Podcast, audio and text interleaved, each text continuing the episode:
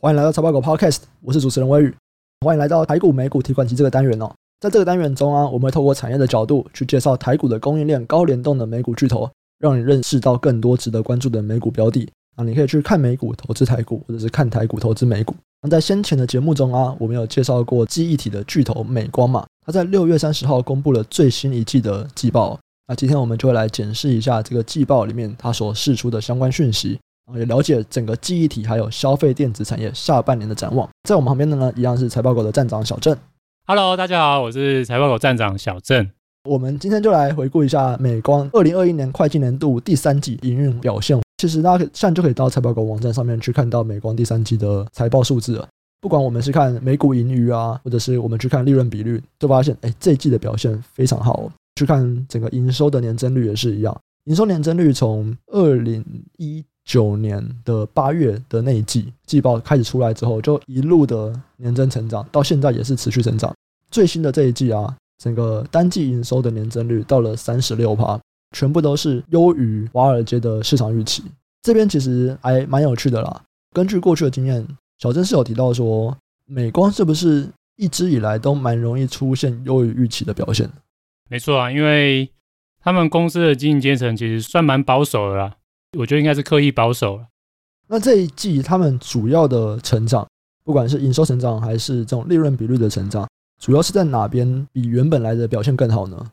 整个来看的话，其实最大的成长动能还是来自于他们 DRAM 的产品线。DRAM 产品线的话，目前我看最新的一季占比已经七十四趴了吧？NAND Flash 的话，大概就占差不多二十多趴而已。这个是营收占比啊，DRAM 的毛利率会比 NAND Flash 的毛利率更好。所以，如果单纯看获利的话，我觉得可能低润可以占到超过八成吧，甚至快九成吧。Nanfresh 占整个获利的占比可能不到两成。DRAM 的成长动能是高于 NAND Flash 的。DRAM 的成长主要又是来自于它的单价，它的单价相对于上一季就成长二十趴。对，那这个位元销售量的话，其实只有成长二点五趴。所以呢，总结就是营收的主要成长动能是来自于 DRAM。DRAM 的成长动能来自于是价格的成长，在这个整个 DRAM 单价上涨啊，然后整个销售跟利润比率看起来表现都变好的财报表面上面，背后是显示出什么样的终端市场表现比较好啊？主要的需求是来自于哪边呢？营收如果以终端市场来做分类的话，会分成四个部门。第一个部门是计算跟网络部门，像伺服器啊、PC、NB。那第二个部门的话叫做 Mobile，行动手机、行动市场。第三个的话是 storage 储存装置，以我的认知的话，其实这储存装置主要是讲 SSD 啊。第四个的话是嵌入式市场，泛指工业用、工控或者是汽车。其中计算跟网络部门它的营收占比一直都是最大，它是 DRAM 最大营收占比的来源。它的单季营收较上一季的成长是二十五点三趴，与去年同期相比的话是成长四十九趴。计算网络部门营收的成长，应该就是这一季美光它的营收的主要成长来源。嵌入式市场这一个部门，它的营收已经连续两季超越了 storage。嵌入式市场的营收表现，相对于上一季成长了十八点一八趴，与去年同期相比的话，那就是六十三点七趴。不过这当然也代表说去年很惨呢，去年疫情的关系嘛，工业跟汽车的营收萎缩是最明显。这一季以终端市场来看的话，主要成长动能是计算跟网络部门。不过有一个亮点，嵌入市场的表现，我觉得高于过去的平均。我觉得工业跟汽车用的市场对美光的未来影响还是可以持续关注的。好，讲完了季报的回顾以后，接下来重点啊就会在美光二零二一年的下半年表现会怎么样？那公司其中都会给一些下半年的一些展望嘛。接下来的部分呢，我们就会来解析一下美光这个猜测有哪些重点。然后有哪些我们要关注的一些东西哦？小郑要不要先复习一下，说我们可能要注意的一些观察指标有哪些？第一个重点就是说，美光的产品以记忆体产业而言，它主要琢磨在是合约市场。在记忆体产业里面，合约市场相对于现货市场，合约市场是一个同时或是落后指标。所以，当我们在看美光给的猜测，或者是经营阶层在谈论一些市场的观点的话，我个人认为，要把它试出来的讯息当做是同时和落后指标，不要把它当成是领先指标来看待。比如他觉得手机市场很不错，或者说他觉得伺服器市场很不错，我们要先把它有一个重点，说它是同时跟落后指标，就是公司跟你确认说这个伺服器以现在来看是还不错的。可是如果把它当成是一个未来的预期，我觉得会有一些风险。原因是因为美光的产品主要是合约市场，他看到的或者他展现出来的这些业绩数字都是同时和落后指标。第二个重点的话，就是说美光的净利超过八成其实来自于低润。对，也就是说，如果今天低润产业未来的前景是不错的话，大概美光就有很高的几率，未来的业绩应该也是还不错。反过来说，Nan Flash 未来的表现就算很好，可是因为占它的获利比重是低于两成的。所以对它的整体的获利营运并没有太大的影响力。我们在看待公司的财测跟它的经营阶层透露出来讯息的话，这两点是我觉得要先把它谨记在心里。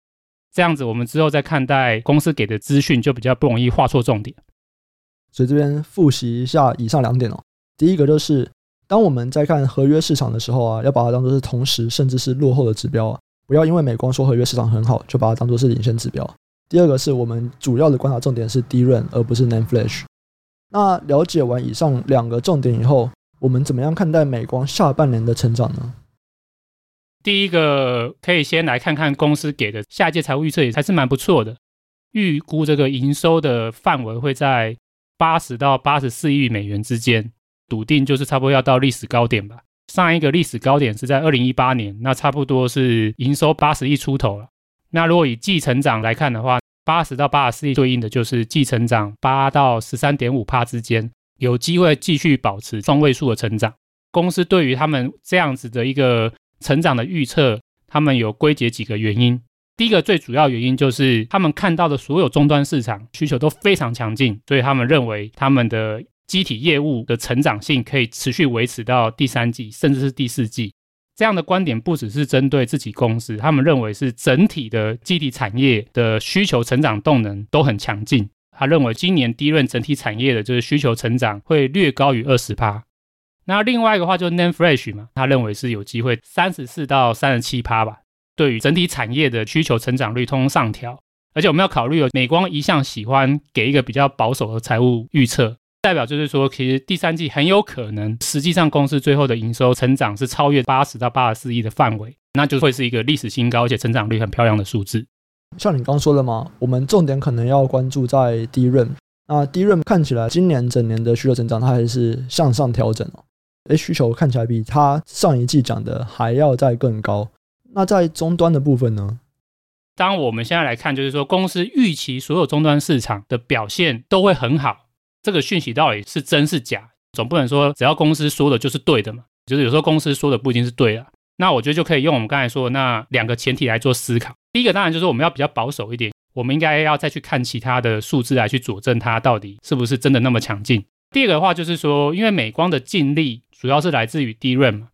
到底哪一些终端市场对 d r a 是有真正重大的影响？d r a 的主要的市场需求，第一个是来自于手机市场。手机市场的需求占整体的需求三十九趴，第二大的市场就是伺服器市场，那大概就占整体低润的需求的三十四趴，所以光是手机跟伺服器这两个市场加起来就占了低润的市场的七十三趴。我们应该特别关注的是这个手机跟伺服器市场是不是如公司讲的真的那么乐观？如果是伺服器市场的话，参考其他的领先指标或者是伺服器相关的产业链资讯。我认为公司对于伺服器这个市场的需求乐观，我觉得是可信的。我们参考就是直接的下游客户，就是四大数据中心业者今年的资本支出预计的预算来看的话，除了 AWS 是持平之外，Google、微软、脸书，他们今年都会大概增加资本支出两成的预算，相对于去年的。因为 DRAM 本身其实是伺服器的运算效能的关键零组件。所以这些数据中心，他们增加资本支出的预算，通常有非常高的机会对 DRAM 的采购会有很大的需求成长帮助啊。伺服器的需求拉动还有一个因素可以关注，就是 Intel 在第二季终于推出他们最新的十纳米的制程的 CPU Ice Lake，对应的新平台是 Vitry 吧，它支援的 DRAM 的 Channel 相当于上一个平台会从六个增加到八个。经过这么多年，十奈米制成首一次推出的第一个新的产品，对于这些伺服器业者，刺激他们采购新平台的需求，也觉得会比前一代强烈。因为前一代是十四奈米，AMD 都已经走到七奈米、五奈米了，你还在十四奈米。这个从伺服器相关的一些数据和业者来看，的确是这样子。从第二季开始，伺服器的采购跟各相关业者的营收都是往上拉动。二零 Q two 之后到下半年，其实伺服器是进入一个去库存的阶段。台湾有一个厂商，应该是跟伺服器最高相关啊，就是信华。信华它就是伺服器里面 BNC 晶片龙头，基本上它的营收几乎就代表的是整体云端或伺服器市场的需求表现。所以你可以看到信华它的营收其实最高峰是在去年的上半年，然后下半年就有一个有点像断层式的下滑。主要原因就是因为其实去年的下半年伺服器已经进入去库存，去年整个下半年伺服器相关的零组件或者是下游的代工厂比较是清淡的下半年吧。明确的去库存，如果以数字来看的话，其实大概就是到今年的 Q1 才结束，Q2 开始伺服器相关的拉货才开始展开。去年九月，其实就开始有蛮多的新闻在讲说，伺服器在二零二零年第四季会迎来换机潮，就那时候就没有。到今年一月，其实就又有很多券商在写，就是哎换机潮要来了。结果第一季还是没有，那看起来是到第二季才真的开始逐渐有在换机这件事情。对啊，没错。这个市场就是这样，市场总是喜欢预期嘛。等到你就真的这个成长表现最后出来，搞不好就是利多出尽嘛。对，那所以我们刚才有提出几个观点，是我们觉得伺服器的利多还没有出尽。那其实根据过去的经验啊，伺服器如果就是重新补库存啊，最少好像至少都三季。我们如果参考历史来看现在的话，如果是 Q 二才开始重新拉库存。补库存理论上有非常高的几率，伺服器补库存带来的需求成长不会结束在第三季，至少有机会是延续进入到第四季的。好，那你刚刚有讲，我们其实应该要关注两个终端市场嘛？第一个是伺服器，第二个是手机。那手机的话，我就比较不确定了。手机跟 PC 一样，看起来就是正反一样都有的样子。没错，印度是中低阶手机主要的一个很大的市场，占全球手机的出货量大概就占十趴。那如果是看中低阶手机，它占比一定更大的。可是因为印度受到疫情的影响，民间的消费力就大幅的下滑，所以对于中低阶手机的销量有明显的负面影响。再第二个话就是说，中国五月的手机销量数字是不好的嘛，年减三十二趴嘛，月减就是十六点四趴。哦，以中低阶手机为主的小米、OPPO、VIVO，他们对于今年的销量预估都下调差不多十到二十趴。所以我认为可能其实并没有像美光说的这么好，所以这个要注意。如果我们去想今天中低阶手机的销量，它就是不如年初的预期，为什么美光还是会对下半年的销量那么乐观呢？我自己猜测啊，我觉得就是说可能有几个因素，所以让美光对于下半年手机的市场还是比较乐观的。第一个是淡旺季因素，因为第二季本来就是传统手机的销售淡季啊，下半年其实就要进入到销售旺季了。公司可能预期接下来旺季销量就会明显反弹。那第二可能就是说，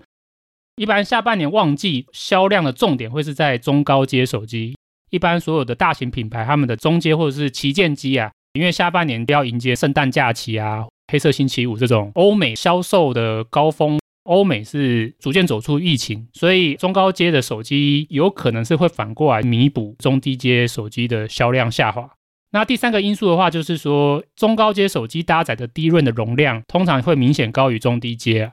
如果中高阶手机卖的蛮不错的话，就算是中低阶手机销量下滑，考量到低润的搭载容量会高于中低阶，只要中高阶手机卖得好，那应该中低阶手机销量就不用太担心。针对美光而言的话，下半年的关注点就是在于苹果、三星这些中高阶旗舰手机的销售状况。那如果以目前来看，的确 iPhone 的相关供应链的拉货看起来好像还是没有下修，至少看到 Q 三呐、啊，高端手机的销量应该是还不错了。好，那上面是需求的部分，接下来我们就来讲供给。需求看起来不错，但有没有可能因为供给的问题导致整个获利状况不好？在整个 DRAM 产业来讲，目前的供给是怎么样呢？公司给比较乐观的成长预期嘛？那其实公司认为记忆体产业的供给是很紧的，他觉得会供不应求，会持续到二零二二年。当然，重点是关注 DRAM 嘛，因为八成的获利是来自 DRAM，所以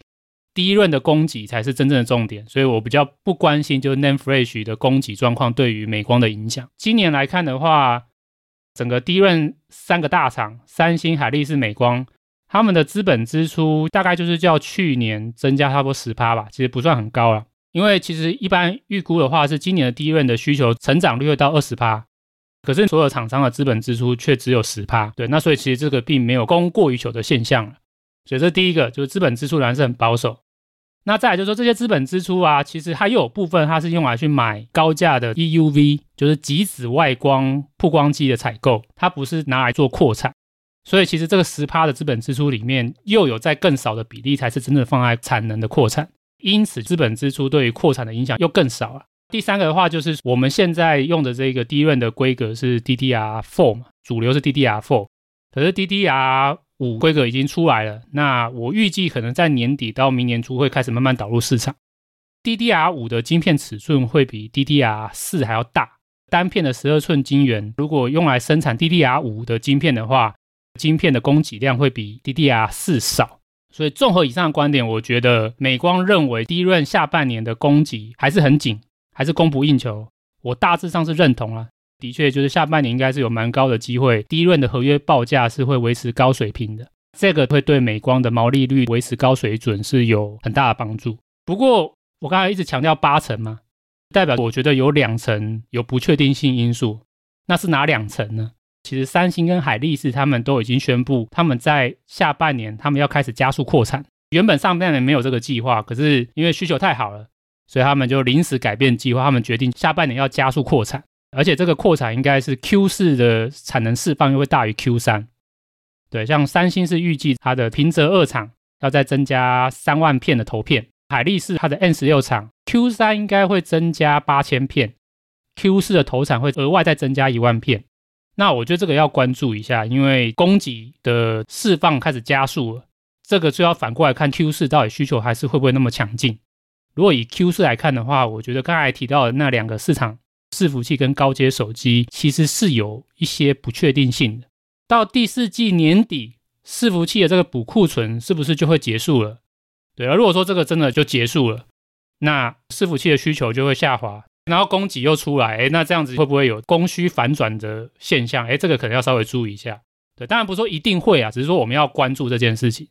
第一轮的有一个很大的需求，除了伺服器之外，另外一个是手机市场。关注美光下半年的手机市场需求，更要关注的是中高阶手机的状况。如果今天是看中高阶手机的话，我觉得最指标的一定是 iPhone 十三嘛。iPhone 十三到底会不会卖得很好？能不能够热销？iPhone 十二是历史上最热销的款式，好像已经超越 iPhone 六了。代表就是说，很多喜欢苹果跟 iPhone 的用户，会是在去年选择 iPhone 十二去做换机了。会不会为了 iPhone 十三今年这个小改款换机？诶，其实这个就有疑问。那所以今年的 iPhone 十三正常应该会是在 Q 三推出嘛？参考就过去的经验，刚推出的这一季一定是很热了。销量应该会很不错，那所以 Q3 高阶手机需求不错，应该是有高确定性的。可是能不能延续到 Q4，甚至到年底，iPhone 的销量还可以很旺，或者是说中高阶的手机销量能不能很旺？其实我觉得就有不确定性的。那如果说今天伺服器跟高阶手机在年底的需求真的都转弱，配合刚刚提到 Q4 低润的产能要加速释放了，那这样一来一回会不会从供不应求变成供过于求？尤其是接下来二二年上半年又要再迈入一般所谓的消费电子的传统淡季，我觉得就是持续关注吧。依照你的观点啊，你觉得今年第三季需求会还不错，那供给也还算紧，就是你觉得从供需方面来讲，Q 三都还不错。可是到了 Q 四，哎，这就有点不太确定了，因为 Q 四的时候会有更多的产能出来，然后在手机那边表现到底好不好，也还没有很确定。伺服器的换机潮。也差不多会在 Q 四，就是最后一波了。会不会早一点结束？那可能在 Q 四，比方说十月就先结束了，也不一定。所以你认为 Q 三还不错，那 Q 四会有一些不确定性，需要再多观察一下。对，不过我再补充一下，伺服器倒不是说一定会在 Q 四结束啊，是说如果我过去的经验可以参考的话，嗯，那伺服器补库存最短就是三季就结束。去年就是一九 Q 四、二零 Q one、二零 Q two 三季。补库存补完之后，哎，下半年又回到去库存。比较悲观的情况是说，哎，万一今年也是一样，那剩下的厂商可能就停看停，再看看这个 Eagle Stream 各方面表现好不好，或者是说像 Intel 它又出来宣布，就是说它的下一代 CPU 它又要再推迟了。它原本预计 Ice Lake 下一代的这个 CPU 会在年底量产，哎，结果他又说量产跟测试的计划要再往后延，对啊，所以这有些不确定性啊，所以我们就不看那么远。嗯，以上大概就是关于美光我们这一季最新的季报的回顾，还有一些猜测，展望下半年的一些判断，我们的一些分析。因为我们都会说嘛，我们可能看美股投台股，看台股投美股，所以我们也可以来看一下说，看完美光这样子，那么对于整个产业链这些公司的下半年展望又是怎么样呢？你有没有办法快速的？帮我们讲一下，OK，这个快速就靠剪辑师啊，哦，那我尽量讲快速。首先，我觉得可以关注的话，就是半导体设备业啊，呃，其实记忆体一向都是半导体产值最大的分类了，所以其实它也是半导体设备业最大的需求来源嘛。所以我们可以从这些机体业者对未来的业绩的观点来去佐证半导体设备业需求前景的状况。从美光的报告来看的话，我觉得半导体设备业下半年需求依然不错了。主要是公司有释出几个观点，第一个就是说，美光这一季是首次他明确提到，他会开始加入 EUV 采购的行列，因为他最新的 E 阿法制程跟三星不一样，他说他 E 阿法制程他不需要用到 EUV，可是这一季他明确说到，在未来可能二零二四年大概是到 E 伽马的制程吧，他会把 EUV 作为他的 roadmap 的环节，因此今年的资本支出预算多了五亿美金。这代表 EUV 的需求应该会更好了。EUV 目前的供应商就独家嘛，就是 ASML。对，那 ASML 目前的 EUV 其实已经供不应求了。美光再加入，那应该就对 ASML 从二二年到二四年的订单又再多一份保障了。嗯，那再来第二个观点就是说，美光其实在上半年有一个动作对业界影响算是蛮大的。他去年底就率先宣告，他推出了 NAND Flash 一百七十六层的制程结构。今年上半年的话，一百七十六层 NAND Flash 的产品已经占它的整体产品有比较大的一个比重了，有明显的提升了。这件事情其实会触动其他的竞争对手竞争的敏感神经。NAND Flash 产业依然是一个大家一直在竞争很激烈的产业嘛，谁都不想输谁嘛。你说你先宣告是一百七十六层的，那我怎么可能输给你？我不可能就是说我还是拿这个什么一百二十八层的产品去跟你硬拼嘛。美光一旦领先业界推出一百七十六层。其他的业者也要加速推出一百七十六层的产品，一百七十六层加速推出的话，就会对蚀刻的需求会有很明显的拉动。蚀刻的设备主要是在控制半导体图案刻蚀的垂直精度啊，二 D 平面的精准度要靠的是曝光机，可是你垂直的精度要靠的就是蚀刻。那你现在大家抢着就是从原本的一百二十八层提前加速，要上升到一百七十六层，对于蚀刻设备的需求拉动会明显上升。蚀刻设备目前的龙头就是科林研发。以上来看的话，NAND Flash 营收占比最高的科林研发，下半年应该会持续受惠，大家加速几项一百七十六层的 NAND Flash 推出，业绩应该展望是蛮不错的。第二个可以关注的点就是说，对于台湾记忆体模组业者有没有什么可以作为参考或注意的？近期大家如果看到报章杂志，就会说哦，美光的营运很棒，所以就是说威刚、宇瞻、创建跟着受惠。诶，这个逻辑其实是有问题的。大家不应该以那样的方向去思考，我们反而应该要把这些模组业者，像威刚、宇瞻、创建，视为是美光的领先指标。那我刚刚其实有在提到嘛，美光下半年的话，Q 四是一个要特别关注一个季度嘛，第一轮的产能开始增加，可是需求到年底可能会有转弱的情况。如果这个情况真的发生啊，它最先会影响跟反映到的一定是台湾的模组业者，不会是美光。对，因为如果说 Q 四真的有这样风险的话，搞不好这些台湾的模组业者，就是威刚、宇瞻、创建，通常他们是领先指标嘛，嗯，他们很有可能在 Q 三就会提前营收或是股价就反转。反过来就是说，我们要怎么样确定美光它的 Q 四的营运展望是不是如他自己所说那么好？就是关注台湾的业者。台湾还有一个族群呢，就是台湾也有台湾的低润厂，只说台湾的低润厂都是很小的啊，就是二线市场啊，像南亚科啊，或是金豪科啊。市场上面很多人会喜欢拿美光的营运状况来去作为南亚科业绩好不好，或者是金豪科业绩好不好的一种论述。理论上其实不太适合做互相比较了，因为美光的最大的市场是在低润最主要要看重的是伺服器跟手机市场。可是伺服器跟手机市场都不是南亚科跟金豪科的重点，南亚科跟金豪科的重点其实都是在所谓的利基市场，家电啊、小型电子啊，或者是车用工控。所以其实拿这个营运状况来直接互相比较，我觉得是不太适合的。可是如果今天你不是要讨论营运状况，你今天是要单纯讨论股价，诶，那还真的就是美光跟南亚科和金豪科的股价是高联动。为什么会这个样？我不是很确定啊。我觉得很有可能是因为利基型 DRAM 的报价跟整体报价是高相关，所以台湾的这些业者也没有人在看它的业绩啊。就是诶，只要美光好，美光的股价涨，南亚科跟金豪科股价就会涨；那美光的股价跌，南亚科跟金豪科股价就会跟着跌。所以我觉得，虽然他们的营运逻辑不太一样，可是如果你只关心股价这件事情的话，这些 DRAM 厂的股价观察重点跟美光会一样，就是你要去注意 Q4 DRAM 的供需是不是健康，然后一样也是在意台湾的记忆体模组业者的业绩成长性跟股价什么时候反转，因为他们是领先指标嘛。如果一旦他们反转，台湾的这些低润厂应该就非常高几率也是会不好。好，所以以上我大概整理三个点哦。第一个点就是关于这些记忆体业者的资本支出开始又变多了。所以，所有的半导体设备业下半年的需求看起来都会还不错。第二个是台股的记忆体模组业者，他们反而要比较关注第四季的 DRAM 供需状况，因为某种程度它是美光的领先指标。所以我们也可以看说，哎，那美光接下来表现好不好？我们先来看一下台股的记忆体模组业者。第三个就是说，台股的这些 DRAM 厂商呢，很多新闻报道会拿来跟美光来做业绩的参考，而且上面业绩反而是不太一样。倒是股价很像会有联动，就是业绩不联动，可是股价会联动。所以台厂的利润我们是可以看一下美光的估值，就是一起做比较这样子。好，以上三个关于从美光来看相关产业链的公司下半年的展望是怎么样？那我们来问一个直播听众问的问题哦：对于德州仪器啊收购美光的半导体厂，你有什么看法吗？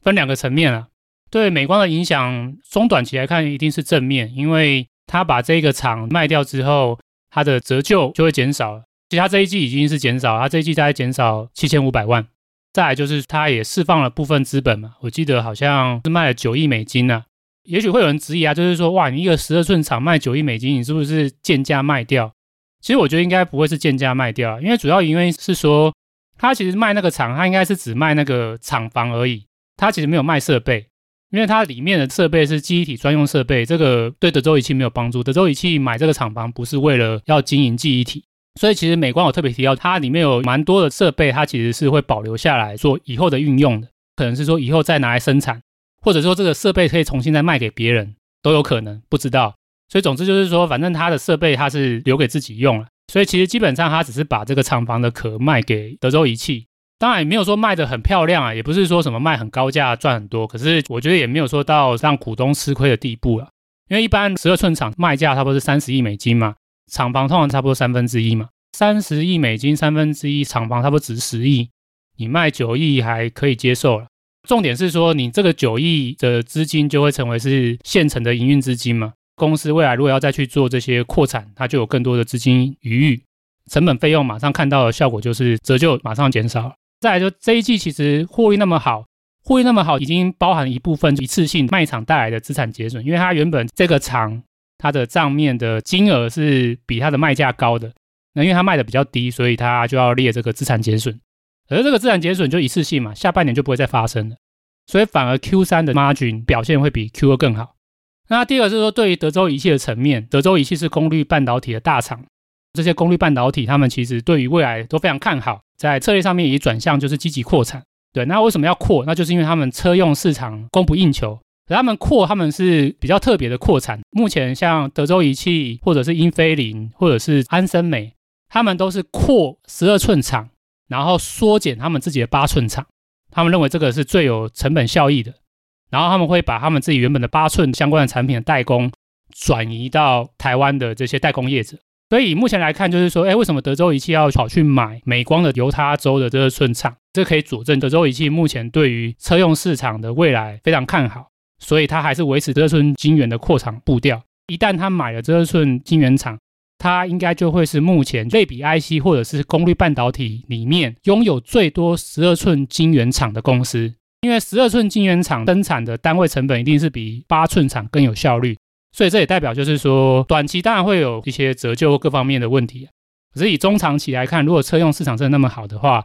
那代表德州仪器可能会相对其他对手，在于晶片的单位成本是最低的，它的 margin 的表现在中长期来看可能会比对手表现得更好。这当然前提是它的稼动率要很高啊，也就是说车用市场是真的很好。那我觉得车用市场应该在未来的五到十年是不错。所以对于德州仪器，我觉得影响是在这个层面，就是它的车用产能会更加的增加。然后因为它多了这个十二寸厂，它有可能它的未来的产品成本结构会是相对于其他的同类的竞品来看，会是更好的。好，那我们今天就先聊到这边。如果大家对于美光有任何的问题，或者对于我们讲过的产业啊，我们讲过了蛮多产业的嘛。目前我们讲过了记忆体，讲了半导体设备厂。如果对于这些公司啊，或者这些产业还有什么问题，都可以直接在我们的 Facebook 社团，或者是我们 Facebook 贴文，或者是 Apple Podcast 底下留言。那如果这些内容对你们有帮助的话，也欢迎把这些内容分享给你们投资朋友，就是把这种对于基本面分析的知识啊，就是跟大家分享一下。然后有很多。我们今天也有提到一些新闻可能有误解的地方嘛，那这些知识也可以分享给你的朋友们，让大家都能够有比较正确的知识，不会受到新闻影响。那我们这集就先到这边，我们下集再见，拜拜，拜拜。